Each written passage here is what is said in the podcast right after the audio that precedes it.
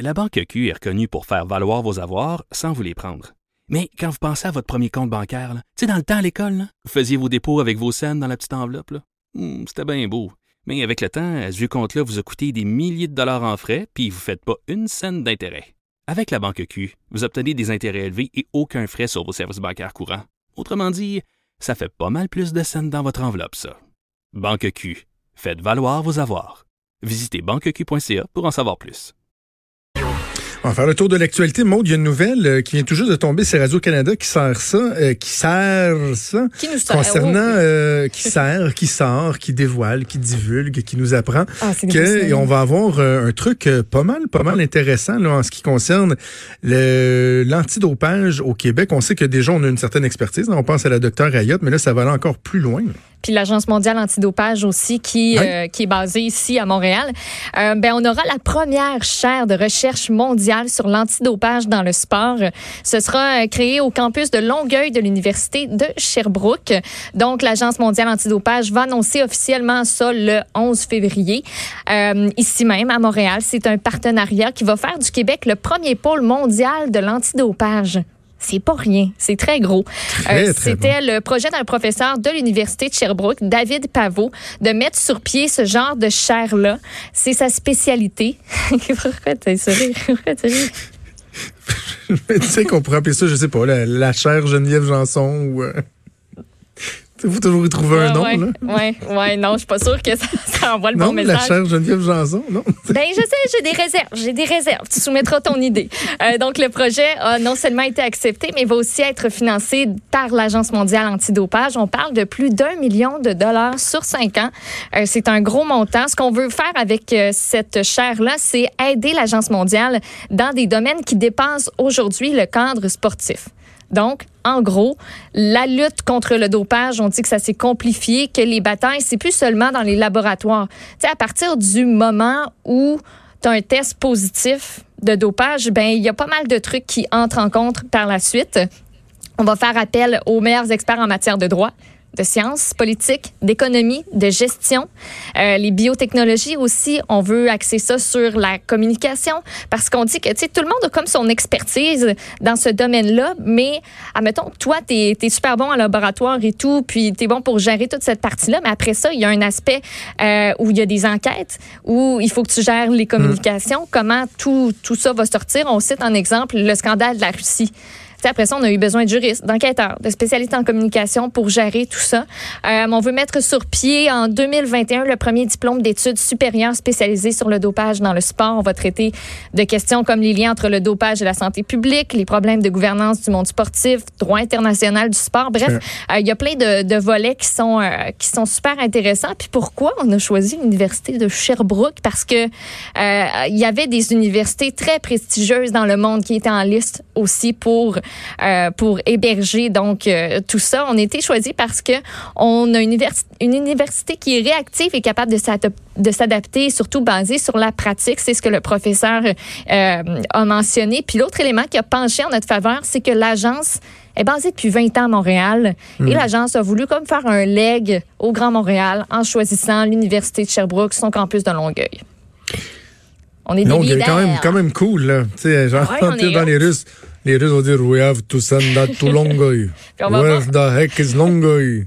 On va avoir du monde qui va venir de partout là, pour suivre Longueuil? cette, cette formation-là. Ok, T'es dans ton monde, toi, Longueuil? matin. Oui, non, pas mal tout le temps. Pas mal tout Ça a le temps. le. OK, non, mais c'est euh, c'est quand même, c'est une belle fierté. On est fiers euh, de Oui. ça. Pas, pas de mon monde, là, mais de, de la chair, euh, de la chair Janson. Ça s'appelle comment tes amis imaginaires? Il y en a trop pour que je les nomme tous. Euh, bon, Ah, coronavirus. Oui, te parler de Coronavirus, quand même, euh, on a l'impression que le, le calvaire euh, que vivent les Canadiens qui sont en attente d'être rapatriés au pays est à veille. En tout cas, ça gève. On, on semble savoir quand est-ce qu'on va finir par les ramener. Là. Moi, je te dirais que leur périple ne fait que commencer. Parce que Ah ça, oui? ben moi je trouve que ça a l'air un petit peu compliqué ce qui s'en vient. Euh, on devrait partir de Wuhan mercredi soir, donc pour les 304 personnes qui désirent quitter, qui l'ont fait savoir. Euh, ce chiffre-là change d'une journée à l'autre, mais à date ce sera environ 300 personnes. Euh, puis on devrait arriver à la base de Trenton jeudi matin. Donc, Affaires mondiales Canada a envoyé une note aux Canadiens qui se sont enregistrés auprès du gouvernement pour quitter cette région-là. Dans cette note-là, on leur précise qu'ils doivent se rendre à l'aéroport international de Wuhan mercredi à 23 h heure locale pour décoller tôt le matin du jeudi 6 février. Avec le décalage horaire, l'avion va arriver à Trenton le matin du 6 février, donc notre, notre jeudi, notre heure. Je sais pas si c'est clair, mais en tout cas. Euh, Oui.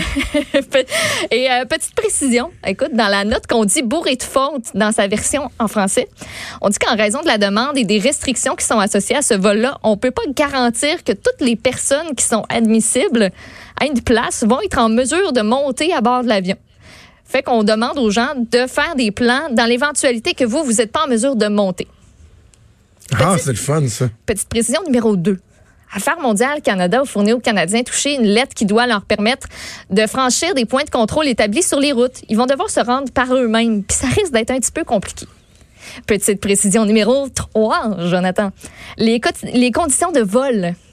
Ça devrait être quelque chose parce que t'as pas de nourriture qui va être admise à bord. Les passagers vont devoir se limiter à un bagage de cabine et les enfants de moins de deux ans vont être assis sur les genoux d'un parent. Ouais, mais ça, moi, j'ai toujours ça fait dev- ça. Jusqu'à deux ans, là, tu payes pas le, tu payes pas le siège dans ce temps-là. Puis pour monter, t'as pas le choix de monter. Si t'as le coronavirus ou si t'as l'air malade, tu montes pas. Si en cours de vol, on se rend compte que tu commences à être malade ou que tu as l'air d'avoir des symptômes, on t'isole dans une partie de l'avion. Et Ah finalement, oui, dans le cargo, toi. Ah, oui, dans le cargo. ah ouais. Et finalement, petite grosse précision numéro 4. On, le Canada n'a toujours pas le feu vert pour pénétrer l'espace aérien de la Chine. Petit, petit détail. Petit Monsieur, détail. Monsieur Champagne dit que c'est une question d'heure avant que notre avion atterrisse à Hanoï au Vietnam pour attendre justement la fameuse autorisation. Euh, on n'a pas dévoilé la capacité exacte de l'avion, mais le ministre Champagne, lui, a juste dit que l'avion est bien grand. Puis qu'on est prêt aussi à affréter un second appareil si c'est nécessaire. Il dit aussi qu'il y a des discussions avec nos alliés de différents pays, à savoir si on peut pas avoir des places sur d'autres appareils si jamais, là, on a comme trop de Canadiens à ramener. OK. Est-ce que tu penses que dans les discussions, dans les officines gouvernementales, lorsqu'ils parlent des Canadiens qui sont toujours sur place là-bas, ils parlent du Wuhan Clan? Fait qu'on va passer à une autre nouvelle dans le fond. C'est quel ami imaginaire qui t'a dit de la dire, celle-là? Le Wuhan Clan. Je sais pas, mais je la retiens depuis trois minutes. J'avais hâte que t'aies fini. C'est bizarre, Maud, là. Écoute, je me suis couché. Je me suis couché. Ben oui, t'es un bon public, bien tiré. Je, veux- je, veux juste une réaction. Je veux pas que tu dises que c'est la, la joke la plus drôle que t'as jamais entendue. Euh, tu sais que je me suis couché à 7h45 hier. J'ai eu une nuit de sommeil formidable. Puis pourtant, j'ai l'impression d'avoir dormi deux heures puis d'avoir couché à corde à linge. Genre, tes enfants, ils étaient pas couchés, là? Non, mais le Wuhan Clan. C'est bon, ça. Pas parce que tu la répètes que ça devient meilleur. Le Wuhan Clan. C'est ça qui arrive. Bon, OK. Ouais. Fais-moi fâcher à la place. Parle-moi d'une nouvelle grève euh, des étudiants, là. C'est quoi cette affaire-là? Ah, ben, je te ferai peut-être pas fâcher, pour vrai. Non, ben, j'ai vu non. grève étudiants climat. Moi, c'est juste ça que j'ai vu dans ton titre, là. Ouais. Et ça fait peur, ouais, ça fait un peu partie de la nouvelle, mais euh, Bon. écoute, il y a plein, il y a plein de détails là, que je vais enrober tout ça là, quand je vais te mettre ça beau. La marche qui a lieu le 27 septembre, tu sais, avec Greta, la manifestation, la manifestation étudiante pour le climat du 15 mars où il y avait plein de monde dans la rue, à peu près 150 000 personnes. Ce n'était que le début. Ce qu'on annonce ce matin en conférence de presse, c'est entre autres euh, une semaine de, de grève du 30 mars au 3 avril prochain qu'on va appeler la semaine de la transition. On annonce aussi ce matin qu'on crée la coalition étudiante pour un virage environnemental et social qu'on résumera en appelant la sève, sais, comme la sève d'un arbre. On regroupe euh, donc les mouvements universitaires, collégiales, secondaires. On promet que cette semaine d'action-là, ce sera très grand. Manifestations, des conférences, des ateliers, des actions directes non violentes afin de créer un rapport de force avec les gouvernements. C'est comme ça qu'on le présente. On veut obtenir des mandats de grève, évidemment, pour euh, faire tout ça. Il y a une des porte-paroles qui est étudiante à Concordia qui dit que les jeunes sont déçus des gouvernements, autant provincial que fédéral, et que la SEV a une seule revendication, l'élaboration, la mise en place d'ici la fin de 2020 d'un plan complet d'urgence pour l'injustice climatique. Ce plan devrait, selon eux, proposer, euh, reposer en fait sur sept principes fondamentaux, entre autres l'atteinte de la carboneutralité en 2030 et l'arrêt immédiat de tout projet d'exploration, exploitation et transport d'hydrocarbures. Ah, Québec solidaire, ils vont être contents. La sève, hein? La sève, comme Ça veut dire quoi? sève, Moi, moi, les, les gens rivalisent de- de- d'originalité pour ces affaires-là. là. Ça va comme suit. C'est la coalition étudiante pour un virage environnemental et social. La sève. Fait que, tu sais, c'est la C-E-V-E-S. La OK, il y sève. a un A. C'est pas la. c'est Dans le fond, c'est la, la sève. Non, c'est la, comme la, le pronom, la, le, sève. Ah, mais tu viens de me dire. Répète, ça veut dire quoi, sève? Le premier mot, c'est coalition. Fait que ça commence par C. La sève. OK, OK, OK, OK, OK, OK. On va se rendre. Bon.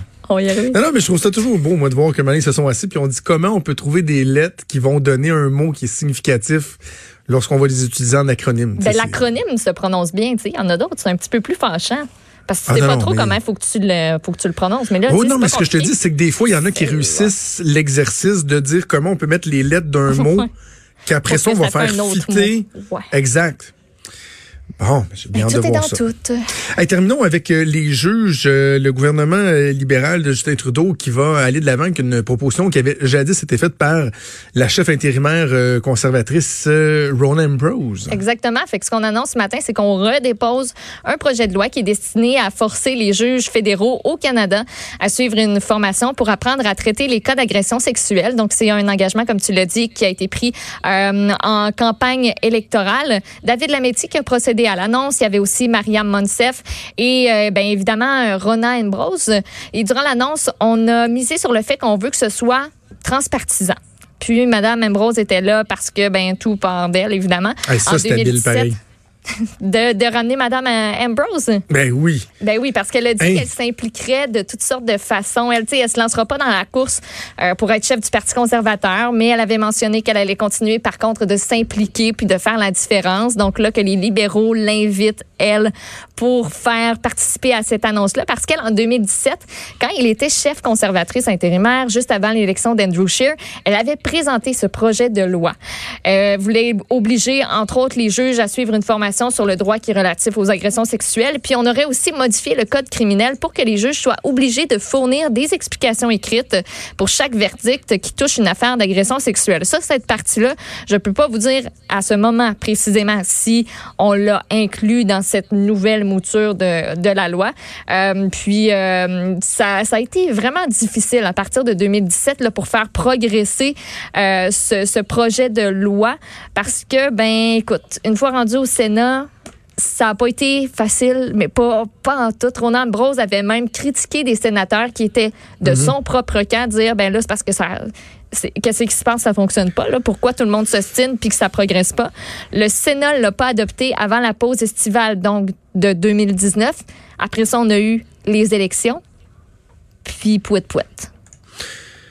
Je, je trouve que c'est une bonne nouvelle. Puis hier, quand c'est sorti, ça, je me suis dit, voyons, tu sais, tous les journaux en parlent. Nous, on se dit, on fait un, on fait une entrevue là-dessus? Puis je me dis, à quelque part, on demande toujours bien juste à un juge d'avoir une formation euh, élémentaire pour lui permettre d'avoir tous les outils pour juger de causes extrêmement humaines, extrêmement sensibles.